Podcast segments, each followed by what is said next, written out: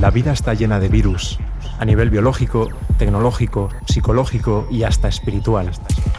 A simple vista no los detectamos, pero infectan, se multiplican y pueden llegar a ser nocivos. El miedo, la ansiedad, la mentira son solo algunos de ellos. Sin embargo, tu creador te ofrece un arsenal de antivirus a través de su palabra, para que detectes, prevengas y elimines cualquier veneno y puedas encontrar esperanza. Descubre a continuación el antivirus que puede salvar tu vida.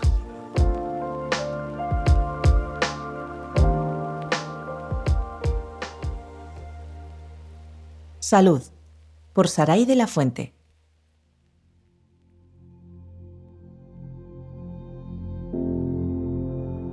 Finalizada la Segunda Guerra Mundial, la recién fundada Organización de las Naciones Unidas abordó la posibilidad de establecer una institución mundial dedicada a la salud. Así, la Organización Mundial de la Salud se constituyó el 7 de abril de 1948, fecha en que se conmemora anualmente el Día Mundial de la Salud. Salud. En la mitología griega, Higieia era la diosa de la curación, la limpieza y la sanidad. Nuestra actual higiene deriva de su nombre. Los romanos la renombraron Salus, y del latín hasta nuestros días, salud, saludar, sanar y salvación tienen un pasado etimológico común.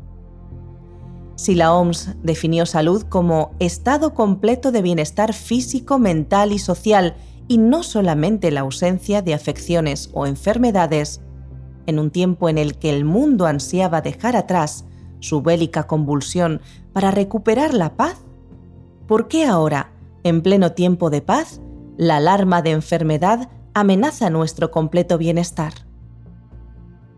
Sanidad y salvación. El pueblo de Israel había dejado atrás el monte Or, donde durante 30 días la pérdida del sumo sacerdote Aarón paralizó toda actividad por duelo del anciano y amado líder. Una contienda armada contra el rey cananeo Arad les indujo a solicitar la intervención divina, que una vez más les otorgó el triunfo sobre el enemigo. La victoria, en lugar de inspirarles gratitud e inducirlos a reconocer cuánto dependían de Dios, los volvió jactanciosos y seguros de sí mismos. Pronto se entregaron de nuevo a su viejo hábito de murmurar. Y habló el pueblo contra Dios y contra Moisés, ¿Por qué nos hiciste subir de Egipto para que muramos en este desierto? Pues no hay pan ni agua, y nuestra alma tiene fastidio de este pan tan liviano. Cuando los israelitas daban rienda suelta a su espíritu de descontento, llegaban hasta encontrar faltas en las mismas bendiciones que recibían. La terrible mortandad por la mordedura de las serpientes que se produjo seguidamente después indujo al pueblo a humillarse ante Dios y suplicar por sanidad y salvación. Entonces Moisés recibió instrucciones sorprendentes de aquel que hablaba con él cara a cara. Debía fabricar una serpiente de bronce, colocarla sobre un asta y que cualquiera que fuera mordido mirara hacia la serpiente para ser sanado. Y así fue. La fe implica acción quizás más que una acción, una actitud. Ejercer la confianza en que solo Él podía restaurar su salud y mantenerlos con vida. El acto de mirar, solamente mirar, atestiguaba que la vida dependía del Creador, del dador de la vida, que el hombre por sí solo nada podía hacer más que creer. La única salvación provenía del Señor.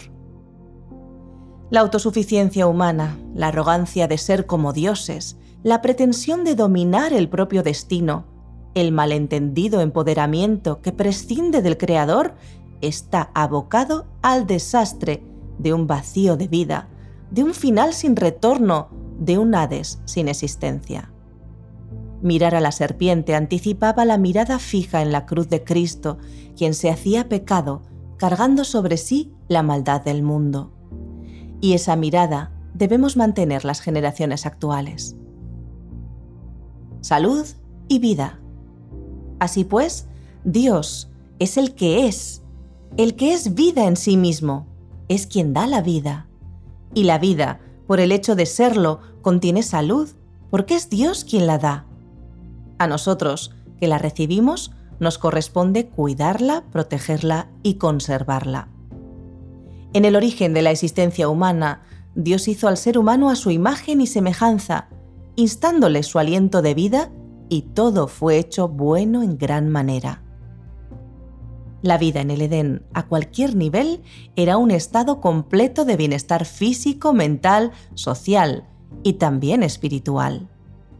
La comunión con el Creador era absoluta y la pureza saludable de sus criaturas rendía, con toda su vitalidad, alabanza al dador de la vida. El sentido de la existencia es, y debe ser, honrar al Creador. Reforma de la salud. Estudiando a Ellen White, observamos que la reforma de la salud tiene matices diferentes para Dios y para los seres humanos. En la cosmovisión centrada en lo humano, la fuente de la salud es la naturaleza y la salud es un objetivo en sí misma, así como causa de salvación y de realización propia de un paraíso natural.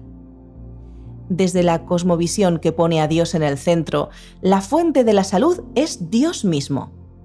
La salud es un medio para alcanzar una mejor comunicación espiritual con Dios. No es salvación, sino que coopera con el Salvador, y alcanzarla va a favor del gozo de la vida eterna. La reforma de la salud, estando en esta tierra, es sólo una preparación para la auténtica reforma de la nueva vida en Jesús que gozaremos en el paraíso celestial.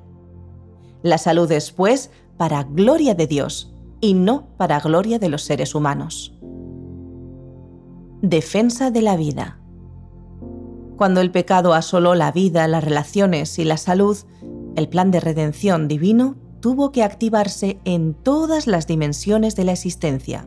Y por qué no, también a nivel intracelular, siendo como es la célula la unidad morfológica y funcional de todo ser vivo.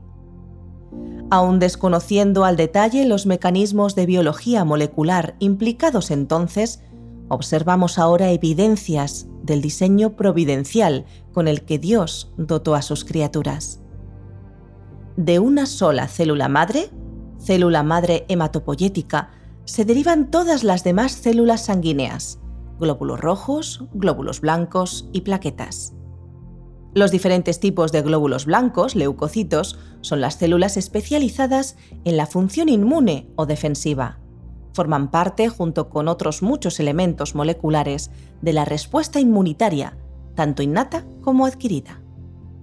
La respuesta inmunitaria innata está presente en todos los seres vivos, desde organismos unicelulares hasta la complejidad de los vertebrados. Proporciona defensa inmediata contra cualquier agente patógeno. Con la respuesta inmunitaria adquirida, además, se sofistica la defensa, permitiendo generar memoria, anticuerpos entre otros, ante un ataque que proteja eficazmente contra futuras agresiones.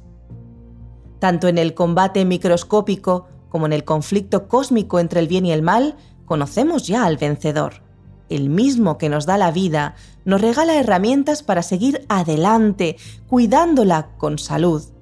Agua, descanso, ejercicio, luz solar, aire puro, nutrición, temperancia y esperanza.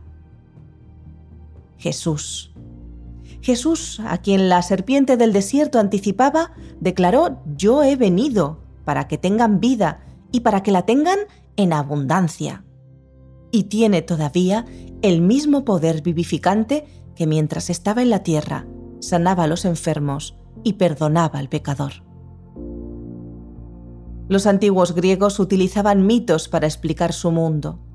Este mundo en guerra necesita sus héroes, de quien anhelar victorias.